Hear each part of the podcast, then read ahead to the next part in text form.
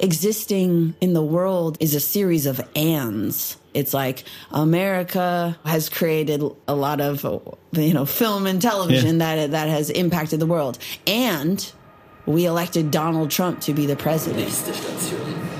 Reeperbahn. Willkommen zu Nachts um halb eins, dem Musikpodcast direkt aus St. Pauli. Hier sprechen Nora Gantenbrink und Jan Persch mit KünstlerInnen über Musik, Geschichten und Popkultur. Herzlich willkommen in den German Wahnsinn Studios aus dem Herzen St. Paulis.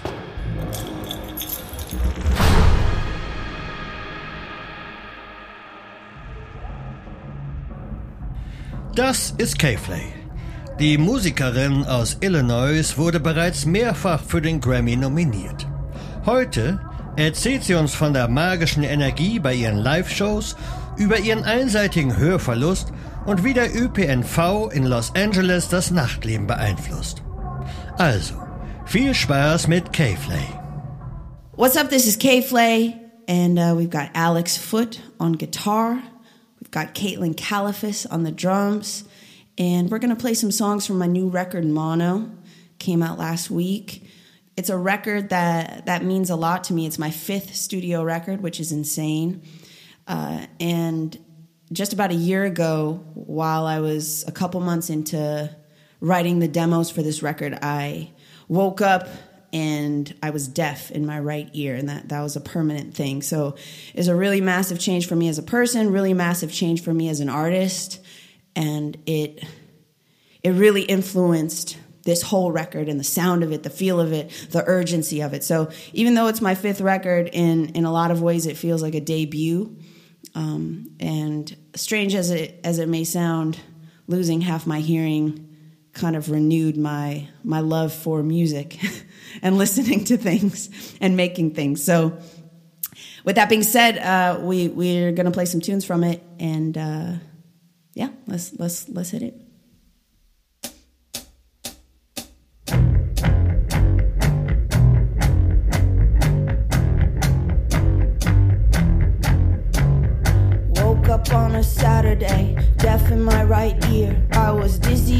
Disoriented, vertigo severe. All the doctors said the cause was just some mystery unknown. Then they charged me 13,000 and the fucker sent me home. I was told that there was no way to prevent what had occurred, but the randomness of everything, it almost made it worse. Now lately every crowded room feels like I'm drowning in the sound of incoherent conversations and my heartbeat as it pounds.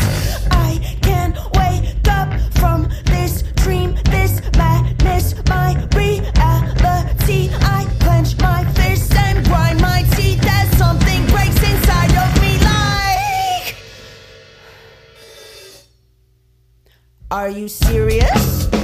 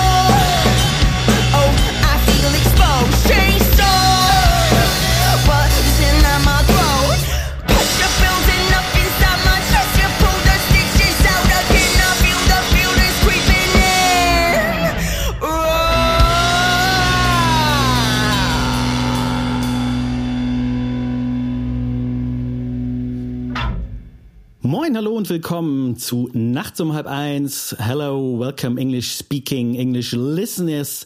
Der Musikpodcast von German Wahnsinn. Wir hören heute K-Flay und wenn ihr mögt, bewertet uns doch auf iTunes, Spotify etc. und schreibt uns eine Mail, Feedback gerne an nachts at germanwahnsinn.de. Mein Name ist Jan Persch und jetzt begrüße ich unseren Gast K.Flay Kristine. Hi, moin moin. Hello. Nice to see you. Nice to have you here. It's great to be here. I'm having a great day. I just got a tour of your whole facility. That's that's so great. You you, you saw all the, the studios here at German Wahnsinn Studios. Yes, I think I saw literally every room. I had an exhaustive tour. No, but it's you know it's always really interesting to to be in creative spaces and see how people organize like the physical space and for me it's just it's a way to get inspiration too. Okay, well, you get inspiration for all the little rooms with cramped all up up the way to the top. There's a double bass lying around. Yes. There's some congas, so maybe there's gonna be a heavy congas on the next record. My next record, congas only. Um, I hope not, actually, for, for myself. Well, uh, it's great that you're here. It's so the people who are regular listeners know we are very close to the center of Reeperbahn, really to the center of Hamburg, the center of the red light district. And as there's a Reeperbahn festival right now, we always invite people who are in town anyway, who are playing really right next door. Um, and you're playing here also as well. And um, I, I read an interview uh, that you did, I think, recently, where you talked about the tour, the upcoming European tour. And uh, you were saying, "Oh yeah, I'm happy to come back to Europe." And uh, you you were saying that uh, there was a special meaning for you for some of these shows because you said uh, I think there was one show that was especially meaningful to you in the past when you were in England, I think. But I'm more interested what what what makes a show. I mean, you've played so many shows in, in your career. What what makes a show meaningful to you? Well, I think there's there's kind of two two sides to every show, um, which is to say, there's the the performers and there's the audience, right? And like there there's something special and magical when the energy of the audience sort of matches the energy of the performers and there's there's lots of things that can influence both of those factors um, you know every show honestly, I, I really love to play. And I think it's very magical and miraculous that anybody manages to get in the same room together to experience something similar. You know, I do think that's very beautiful. But but there's something, you know, particularly special I think when as a performer I'm going through something personally that's painful or difficult or Yeah. I've I'm having a day where you know certain emotions are coming up and then I'm able to have my catharsis on stage and feel that energy really met by an audience. Mm-hmm. And sometimes I have that catharsis and, and I don't feel that exact same energy. That's okay. But sometimes I do. And those are the shows that I think for me, where it's like in my personal history, mm-hmm. those days stand out. And I feel that that same kind of release coming from a Yeah. crowd. That's it's very special. But a catharsis is rather abstract. So how would you? I mean, what what does that mean? I mean, a catharsis to me is is transcendence. Uh, to me, catharsis isn't just release; it's release and then reaching a state of calm or, or a place Okay. of serenity, a little bit. So, I think it's it shows where I'm able to let go of the energy um, or the angst that I have in a real way, so that when the show ends, I'm actually pretty chill. Okay, so you go on stage and you might. I mean, do you have stage fright? Well, I don't have stage fright, but I'm I'm nervous before every show. You know, my my friend sh- who is very wise, she she pointed out to me that the the feeling of uh, kind of the buzzing and the nervousness, in a way, it's just my body rising to meet the occasion, right? So, in, in a way, it'd be strange if I was just like Yeah, you know, totally relaxed Of before course. I'm I'm about to get on stage and really, you know, I move around a lot. It's a really energetic and and kind of passionate performance. So I think it's less stage fright and more my my body and mind preparing Yeah. to to be in that place. but the show actually makes you calmer. Correct. Oh, okay. So like by the end, I mean, it, it's it's funny if you see me after the show, I'm very relaxed. Yeah. you know so it's i get i'm able to to get to that place and have that release to to to take me to that place and i think you know when i attend a show that's that's how i kind of long to feel when i leave is sort of in a in a new dimension psychologically and emotionally like i've been through some shit and then i can i can be in a new place Yeah. Wow. That's great.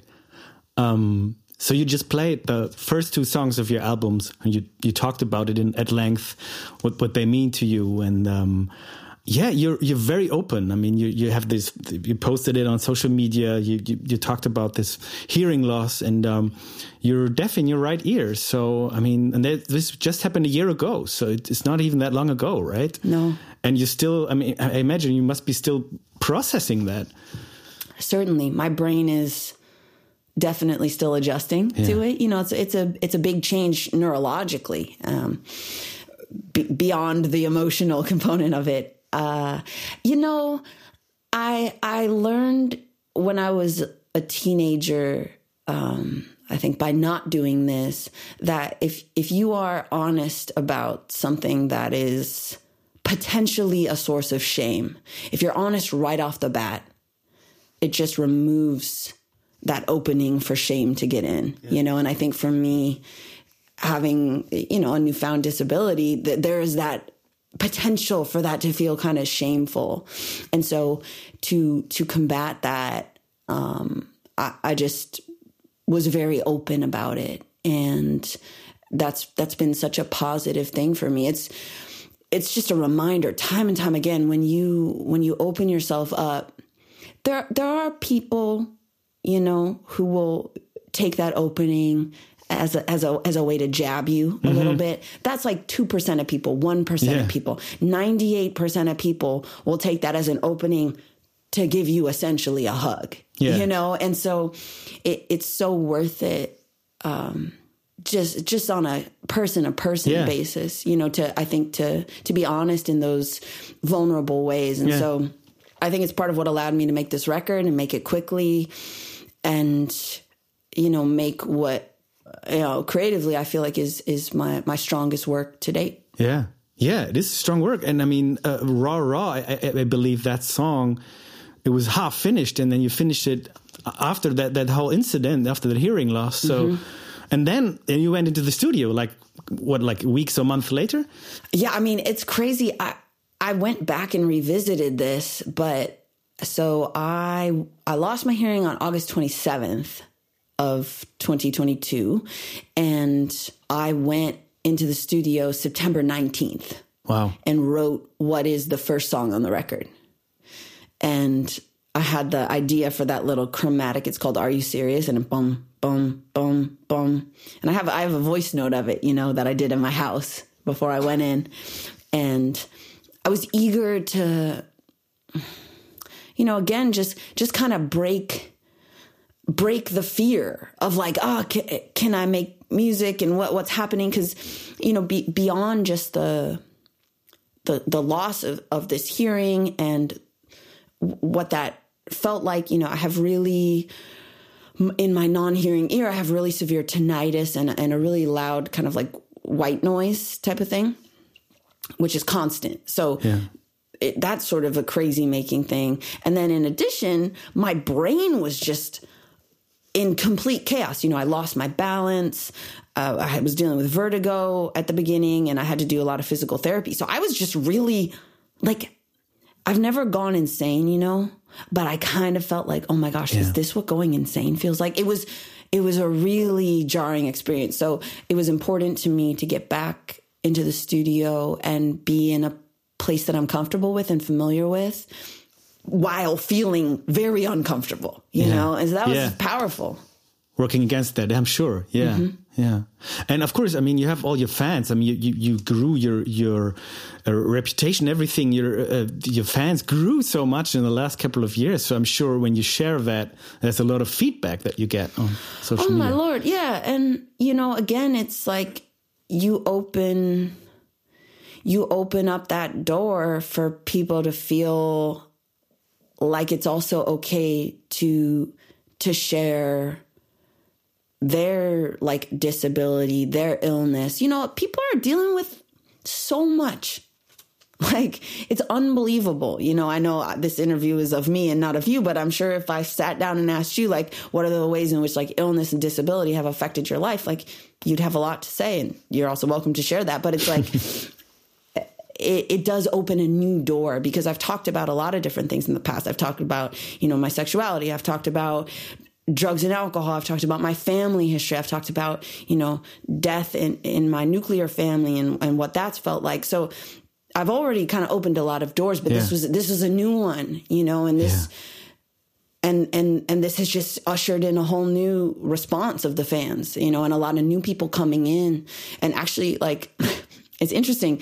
There's now a group of people finding out about me who who don't necessarily like aren't into alternative rock or don't listen to but they they know about my single-sided deafness and that's how they found out. And now they're listening Okay, you know so that's kind of sick also Yeah. Wow. Wow. Amazing. Yeah, I mean, uh, there's so much to, to to talk about. Um, also, of course, your sound. So, we'll, on a lighter note, we'll, Yeah. we'll talk about the music uh, because on the new record, I mean, again, it seems like with every record, you change your sound and you have this more raw punk sound. You still have that, especially when we hear you here. It's it's great to hear that that rawness. But on the record, I could tell you were going for a more pop edge, right? Well, I think there's, I hope, a, like a polished type of sound to it. You know, we worked um, really, really hard with, you know, the mixes especially. So, um, engineer named Michael Freeman, who's amazing. He mixed my last record. He mixed this record. So we have a really good rapport, you know, at this point. Like we, we understand each other. I think he knows my taste. And I wanted this to feel like my conception of a modern rock record you know so it's not rough around the edges sonically right like it doesn't sound like shit in the way that like it, it, but i mean that positively all you know like there's there's a punkiness where it's Yeah. like this is fucking brutal Yeah. and sh- and things are clipping and Exactly. like whatever the the vocal is buried this is very much the vocal is is loud. I, I, like a loud vocal in the music I listen to. Um, that's not mine. So, you know, we have a loud, really um, precise vocal. And, you know, the, the instrumentation as well is, is, is quite polished in, in a certain way. Yeah. But the sounds are very saturated. There's a lot of distortion. Um, there's what I hope are are moments of of real intensity. You know, that's that's kind of the feeling I was going for was intensity uh, with this record, and I think you know, especially the way that we structured it. If you listen to it, song one uh, till the end, there's there's some motifs. We have interludes. That's something I haven't done in the past. I haven't Yeah. really approached it like this is this is an old school record, and I'm gonna make it like that. It's so interesting. You said, um, well, now now I forgot which song it was that I've heard first, but I think it was from the album before, and it was like, okay, this is definitely, you know, this is like yeah, yeah, yes, this is like this rough punk rock sort of sound. And now listen to the new record, it's like this must be a different person. The, it's so cool to hear different edges from from from one person. It's always refreshing. Yeah, thank you. Yeah. I also wrote down some some lyrics um, from the new album, and um, yeah, it seems you were really like cutting away everything that's not necessary, like really going straight to the point. Like also uh, going sometimes for for I guess um, I'm not sure how to say, like almost like a punchline. Like there's this line in The Punisher: "Nobody knows how to punish me like me." That's very like wow, this is so short and brutal, and like of course you can tell, as you said, there's a whole huge story behind that, but you narrowed it down to one sentence. Yeah. I mean, I think, you know, as a as a songwriter and a lyricist, that's the goal. You know, sometimes I I like to think about what what's what's someone going to get tattooed, you know? like can I can I make it short enough that that people want to put it on their body? Okay, you got to go shorter. That's too long for it to punish me. Like, yeah, well, you can fit it on the arm. Um, but I think you know it, it's true though. You Yeah. you know we Yeah. and a, and a theme of this record, and I mentioned this a little bit in um, the the preamble to Irish Goodbye, but it's you know a common theme i feel like in in literature art music all everything that you know you are your own worst enemy right? And so that song on the one hand it, it's a take on that right? Nobody knows how to punish me like me. But the flip side and and i hope the the narrative of the record really is that yeah you are you are the great punisher you are the great savior of yourself as well. Like inside of you as a human being, you have everything you need to take care of yourself and to really rescue yourself, you know? And so we can, we can easily, I think, uh, get focused on on how we're how we can screw things up for ourselves, but there's so much potential for for us to make it right. And I, I've found, especially in the last you know few years, and and and particularly going through this experience um, with with my hearing, and man, like I haven't figured everything out, but I but I was able to rescue myself a bit, you know? I was able to say, okay, here are some tools, one of them being music. Like music is a, something that heals me personally, emotionally, and I think it heals certainly a lot of people listening to this, whether you make it, whether you listen to it, whether you do both. And I was able to tap into that like, hey, here's a tool to help me. You know, I was able to like lean on my community, be honest, do physical therapy, take care of myself, like do some shit and and really see that through. So that that song Punisher, it, it does mean a lot to me because lyrically it is it is about what you're what we're talking about, but sonically it's pretty empowering, or I hope it feels pretty like powerful to listen to. You kind of feel like a badass, and that's you know, that's that's sort of part of what I'm hoping to do with this record. And also, I mean, there's some lines. There's this sarcastic line, and uh, no one, no one does it quite like us in America. And uh, you talked about this in the session. I mean, and um, yeah, so I guess that it, it's a great line because, of course, there's both meanings to it, right? I mean, you can have it sarcastically.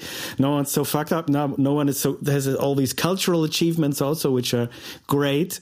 So uh, yeah, I mean, it's maybe like you know two sides of a coin, probably. Absolutely. Yeah. Um, and it's it's how I feel about the United States. Um, again, I, I talked about this, but like, you know, there are, and I, I know we don't have to get into German history and the legacy, which is its own podcast, but like, you know, you deal, you deal with the legacy of your, of your country. You don't just deal with right here, right now.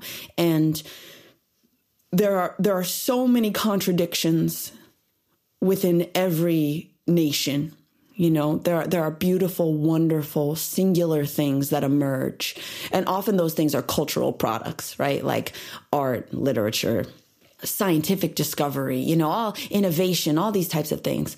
Um, and, th- and those things coexist with, with all of the brutality and uh, oppression, you know, racism, misogyny, xenophobia, death, you know, all, all these heinous things. Um, and I think, you know, one of one of the, the lessons I've learned in, in life is that, you know, existing in the world is is a series of ands, right? It's like America is you know has created um, let's say a lot of you know film and television yeah. that that has impacted the world and we elected Donald Trump to be the president yeah you know it's all kind of coexisting. And so this idea that, you know, I know there's so much polarization in the world right now, but th- that's often strange to me because everything's so in the middle, you know, it's kind of all happening at once. And so, um, to me, yeah, in America is a, is a, a concise summation of that feeling of andness. Mm-hmm. You know, it's like, especially where I live in Los Angeles, it is it really is. It's a lot yeah. of weirdos, you know, it's just creative weirdos, like yeah. peaceful, creative weirdos who've all gathered in this place and, you know, make music and make TV shows and, and write novels and, you know, are just trying to pursue uh, this, this creative vision. And, you know, it's a lot of, a lot of queer people, a lot of, a lot of different ethnicities, a lot of different nationalities and, and races. And like, that's really beautiful. California is a beautiful place in that way and at the same time, like we live in, we live in this country that is like, you know, enacting yeah, really hateful legislation and, and, um, perpetrating violence in, in lots of different ways. And so it just feels, it, it's almost incomprehensible. It is. It is hard, hard for us to comprehend. Also, LA seems so far away. I mean, we've had this uh, band called Rhonda here, and the singer lives in LA, so she talked about a bit about uh, about that, and also, but also, I'm interested in, in, in your life in LA. What what kind of weirdos are you surrounding yourself with? Well, um, many of the the types of weirdos I just described. You know, I have uh, a lot of friends who are in the world of music in different ways, whether they're producers, writers, performers, engineers, um, musicians who specialize, you know, in one one or two instruments. So a lot of people yeah. in that world. Uh, I've got a lot of friends in the music business. So who are working, you know, management, booking, press, all that kind of stuff. I've got um, some of my good friends are are writers, a couple journalists, and then some novelists. Um, a few friends who are actors, friends who work and write television and films, who work who are producers of film and television. Um, and then you know I've got some uh, one of, actually one of my childhood friends from growing up in Illinois who's who's moved out to LA. He does design. Um, he does interiors and he's kind of he's he's you know I I don't have an eye for that, but his uh his taste and his network is really incredible. So I I learned so much about that. It's just you know, and I, I think it's I think it's useful as well to to be connected to people who aren't in your creative yeah, sphere. Absolutely. You know, so you're just like, well, I'm a, mu- a music, and it's like, and then yeah. your friends like, I don't know anything about music, but check this out. You know, yeah, so it's, it's good. So where do you where do you guys meet? Do you do you go to cafe? Do you go at bars? Do you at the beach? I don't know. You know, LA LA is is very home culture. So there's a lot of house parties, a lot of dinner right. parties. Like people do lament the lack of public transportation, and I'm I'm one of those people. I will say the only sort of positive side effect of that at times is people gather in homes you know, because it's kind of hard to get around. Mm. Um, you have to drive everywhere. Yeah. So there's a lot of being in home spaces and Uh, but yeah, restaurants, bars, cafes, of course, people gather. There's there's a couple great parks. I don't live close to the ocean, so I live on the east side, but and the ocean is west. Yeah. But yeah, there's there's a few really really wonderful parks um, yeah. around where I live where people people definitely meet up. You know, this next song has has an interesting backstory, and I feel like people who are are German can certainly relate to this. Uh, you know, if you ask anybody, how do you feel about your hometown? They will have a lot of things to say about that. People have a lot of feelings about where they come from. And if you ask people, how do you feel about your home country? People also have a lot to say about that and a lot of feelings. And, you know, not only do we live in a country in the present moment, we live with the past of that country. And there's so many layers to that. So I was working on the record with um, a producer named Dave Hammer, who I, I, produced four songs on this record with. Uh, we did Shy, Chaos is Love, Bar Soap, and then In America. And we're going to play that that last song in America, but it was really it was really sparked by a conversation we were having. He's from New Zealand, he's Kiwi, and we are in Los Angeles, and he's like, "Man, I love Los Angeles. I love America." Like there's so much energy here. Like the creative community is so big and it's it's exciting and it's invigorating to me. And I was like, yes, I completely agree. I love living in Los Angeles, which I do. Um, you know, it's a it's one of those cities in the world where if like it's kind of the land of the freaks. There's a lot of people. There's a lot of weird people with a dream in Los Angeles, which is which kind of imbues the city with this, with this sort of chaotic, but ultimately I think very inspirational energy. And we were talking about that. I was like, you know, I also love living in the city, but I, I don't I don't always love my country and I don't always love what my country stands for. And there's a lot of things happening right now in the government and uh, in the political sphere that that feel very antithetical to the things that I stand for and just the world that I live in and my community. So this song was really born of that conversation and that dialogue of the of those mixed feelings about where we come from. So this song's called In America.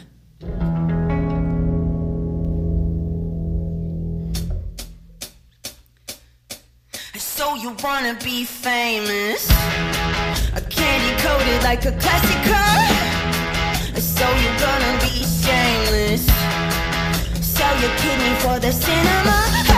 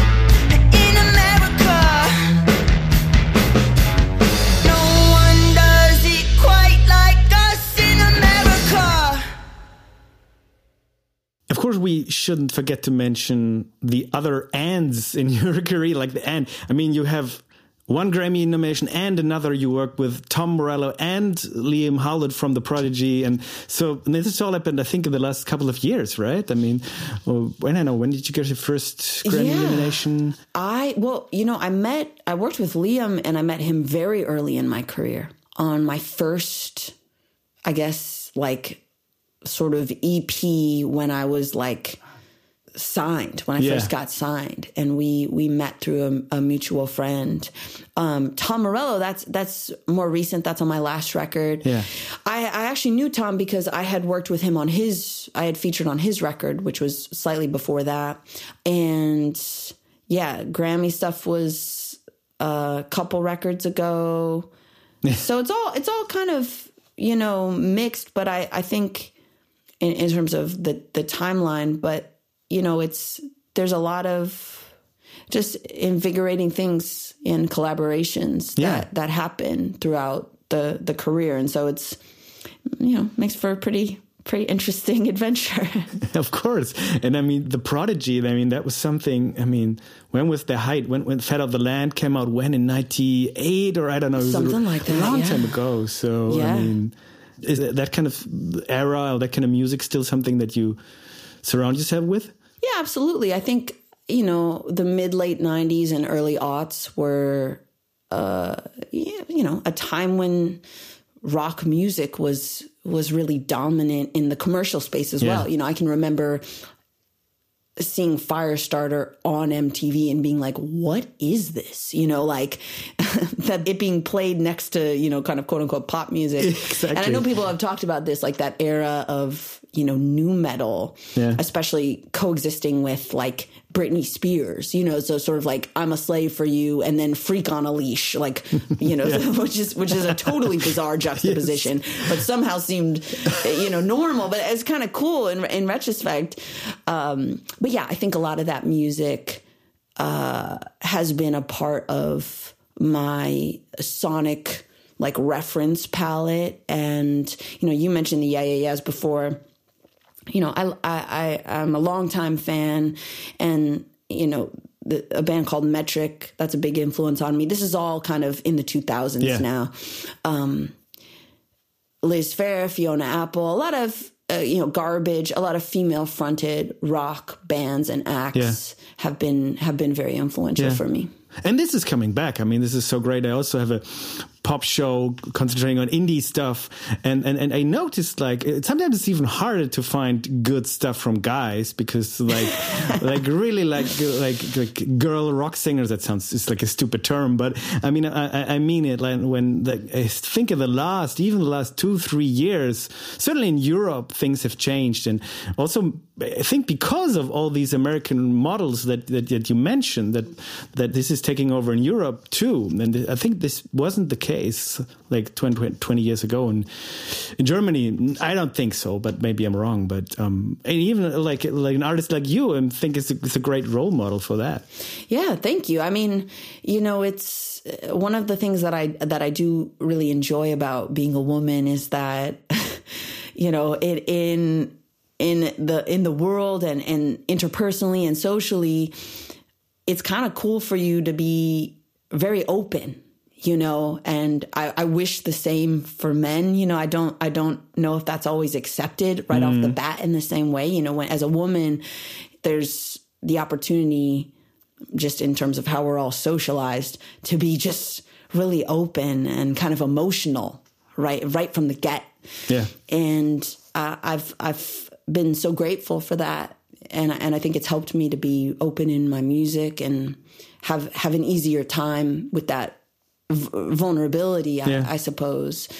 Um, so you know, it's this is again a side conversation, but I I often you know when I'm talking to my my male friends, I'm like yeah when when when you're it's two men uh, relating and speaking right off the bat sometimes th- there can be a little barrier before you you break through and get to that emotional Yeah. place you know and and I, I wish I wish that wasn't the case. You know, I know, I know. It's but it's really hard. I, I find that too. I mean, you find that with men, there's always something. You need a couple of drinks. How can uh, opening Right. up before you had three beers? It's really hard. Yeah, totally. And um, I, you know, I do think that's changing. Yeah. I, I, I hope, but that is that is one thing I think about being a woman, and you know, especially, you know, in in in the rock space, which even though we're talking about all, all these female front people, it's very male dominated. You know, when you you are often in places that besides you are male right? And there's a male energy. And so i think i think in women who who exist in that space and i feel fairly confident saying this because i've talked to a lot of women who are, are in these spaces you kind of just don't give a fuck right? You're just mm-hmm. like okay i'm on i'm on an island out here Yeah. so i'm just gonna like i'm gonna be myself and i'm gonna be tough when i feel like being tough and i'm gonna be soft when i feel like being soft and like if you have a problem with it I don't care because I've been I've already probably been sexually harassed 10 times before I get to this conversation or get to writing this song. So like I I have no fucks left to give. Okay. You know? but you need an armor for that, right? I mean, you You do. Yeah. You do need an armor. And I think the trick is how do you how do you develop armor without building a wall? Right. I I think part of the armor um I think part of the armor is your team. Yeah. you know it's the people you surround yourself with so you know for me like my my touring party uh, my crew my band like these are all people that i really trust and feel really safe with so we we go anywhere i'm like feel like a superhero you know i got i got my i got my people with me Yeah. so it gives me it gives me strength when when uh, sometimes we're in Yeah. strange circumstances But it's interesting that you say that, and also the the team. Of course, I, I, one cannot underestimate that, um, because it's it's not even the case just for women, but for people who go on stage. Of course, you need a certain stage figure, and even as you say, the room is is dominated by a certain energy. You need to deal with this, right? So mm-hmm. some people are so different on stage and off stage, but for you, I mean, you're like the same as when I experienced you in the studio and, and Yeah. and on, on stage. For you, you seem to have made your peace with all that, and you, you found your place. but I guess that takes years and time. And, and yeah, It does. It does. And I think it also I think it also is connected to your your brand a little bit. You know, because there are some performers where the where the where the performance is connected to a sense of mystery or a sense of larger than lifeness. And that's that's kind of built into the project. I think for me, the my quote unquote brand is like authenticity, Yeah. right? It's sort of being yourself. Like come to the show as you are. We're here to just experience life together in all of its ups and downs and that's it. yeah, You know, Yeah. so so it kind of has afforded me the freedom to be essentially myself with the volume, you know, up like 3 clicks. and cuz I do think it is the job of the performer to set the tone. You know, you're higher up, you got a light on you and you got a microphone. yeah, So you you know, you're the one telling people like jump or Yeah. or or you're the person who's moving around in a certain way that connotes freedom. You know, so so for me what I try to do on stage is just be unself-conscious and I think that's been a journey like yeah, even even in our conversation right now i'm just kind of flowing i'm just saying what i what i think and what i feel i'm not really too worried about it and i think those are that's how you have conversation in your real life right so that's how I like to try to Exactly, have yeah. conversation in, in this context, and it's how I like to try to perform. So it's like if I didn't hit that note, that's okay. That's what happened in that moment yeah, you know, no worries. You know, Yeah. and that's that's part of the live performance. You know, you do your best and and you express yourself freely. So for me, that's you know that's how I am, kind of just just me. Yeah. So that's that's but it's just like a little on again the volume turned up. yeah. I like that idea. Yeah, It's you know I I love when performers really feel unself conscious on stage because it makes me feel as an audience member like I can I can also let go of that self consciousness. I don't need to worry how I look or if I'm dancing weird or you know, it, it makes me feel really good. So I that's what I like to create. Yeah, that sounds really great. It makes me really want to check out your live show and dance club. Really, yeah. Yeah, and Yeah. it's uh, you know, it's it's an interesting thing too. I was mentioning to you, I was uh, joined my friend grandson for for his show last night for a song, and we we toured together in the U.S. for like two months. So I've seen his show, yeah, millions of times.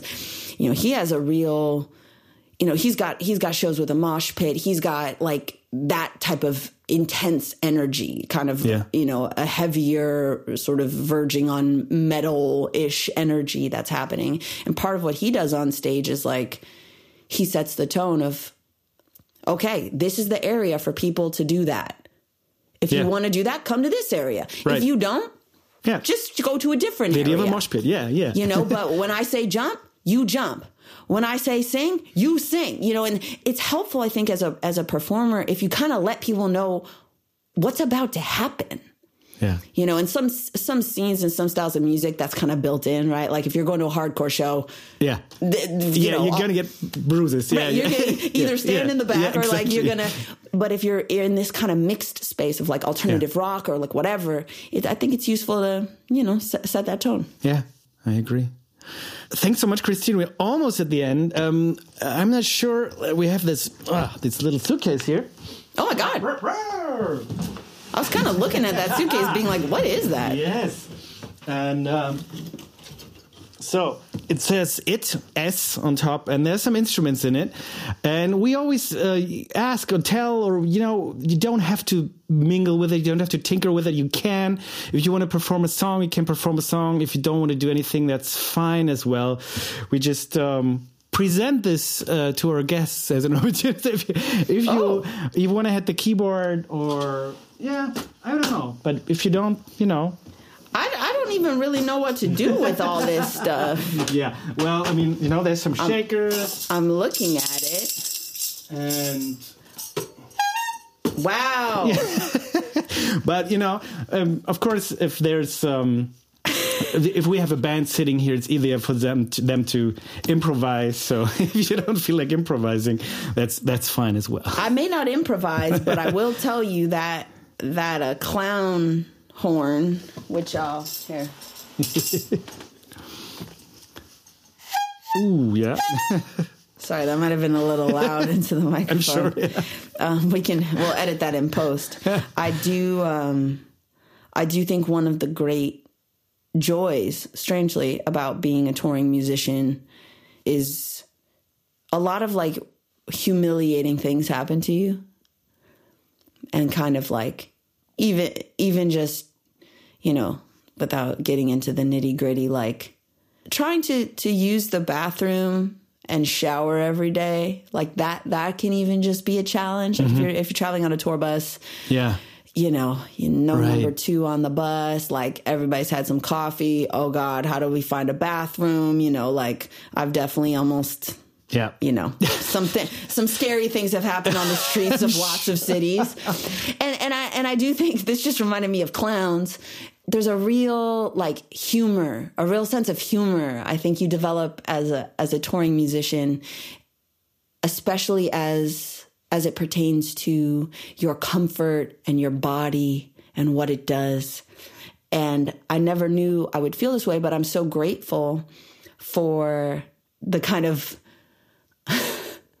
levity I have developed mm-hmm. around how I look, what my body does, you know, all this stuff, how I smell. And um, sometimes I joke that I feel like a clown, but in the best possible way. It's, I feel like a powerful clown. Yeah. And I think that's a maybe a beautiful note to end this chat on. Absolutely, and the clown is there to make everybody feel better, not just the kids. Uh, In the adult, I mean, he's there for for everybody. Right? the clown changes the the vibe of the whole space. Yeah. The clown disarms everyone. The clown disarms all. That's title of episode.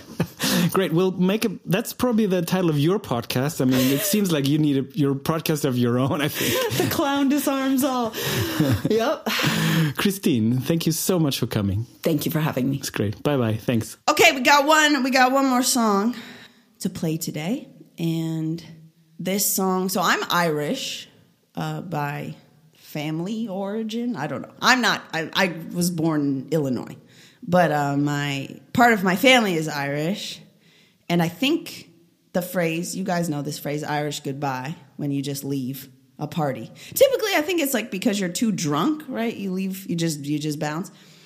But I but I've always liked that that phrase, and I I was sort of thinking about it in the context of negative situations or negative relationships. And I think often, you know, there's a there's a theme running through this record, which is you, you can look out at the world and look out at your personal world and go, I don't like being here. I don't like living here. And if you actually just turn a little bit to your right, you'll see there's a door and you can leave that world you can go to a different world and you can build a different world. So I think often we we sit where we are and we go, I, I don't like this. I, I, want it to change. And, and actually that change is so much closer to us than we could ever imagine. And, and I think when it comes to relationships in particular, sometimes we can feel like, oh my God, how am I going to leave? And I actually think the best way to go is sort of the Irish goodbye is just, just to leave, you know, take your shit and go. And that that's been a really uh, powerful theme for me. You know, um, we have more agency than we often think, and I and I do think that's important to to remember. And so this this song is about that. It's it's a heavy record, um, and it's originally featuring Vic Fuentes from Pierce the Veil. So he's not here today. I'll, I'll sub in for him, but yeah, I think there's um, there's a lot of power in just saying I don't like this, and it's not good for me, and I'm gonna get the get the fuck out. So, yeah, um, this is Irish goodbye.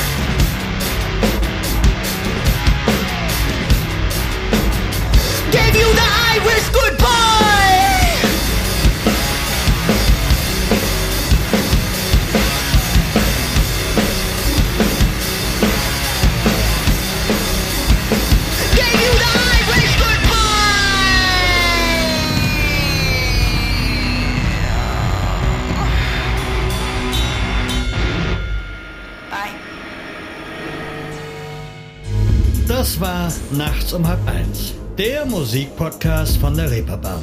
Falls es euch gefallen hat, folgt uns gerne auf Spotify oder bewertet uns auf Apple Podcast. Bei Fragen oder Anregungen schickt uns gerne eine Mail an nachts at germanwahnsinn.de. Bis zum nächsten Mal.